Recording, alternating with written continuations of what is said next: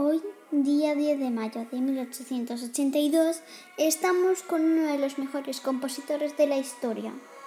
Con sus 30 años de pura carrera musical, estamos con Tchaikovsky. Desde Onda Cero, un fuerte aplauso para él.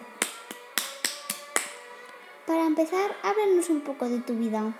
Bueno, yo nací en un pueblo llamado Kinsk, en Rusia.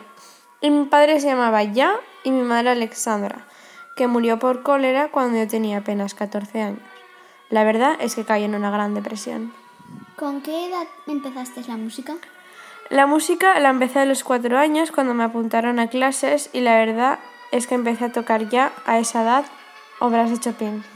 ¿Y estaban de acuerdo? Al principio, mis padres sí que estaban de acuerdo, ya que fueron ellos los que me apuntaron a las clases, pero pasó el tiempo y se negaron a que siguiera dándolas. ¿Y tu familia aceptó que fueras músico? No, la verdad es que no, ya que mi familia me rechazó cuando yo decidí escoger la carrera musical. ¿Recibiste mucha crítica? La verdad es que sí, y a causa de eso caí en muchas depresiones.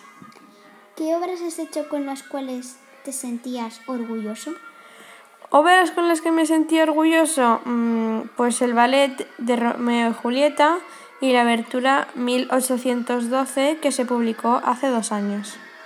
¿Cómo fue tu infancia hablando desde el punto de la economía? Uy, mi infancia fue bastante buena, ya que teníamos todos los recursos necesarios para poder mantenernos. Y bueno, hasta aquí la entrevista de hoy. Espero que os guste. Nos vemos el próximo día a las tres y media en Onda Cero.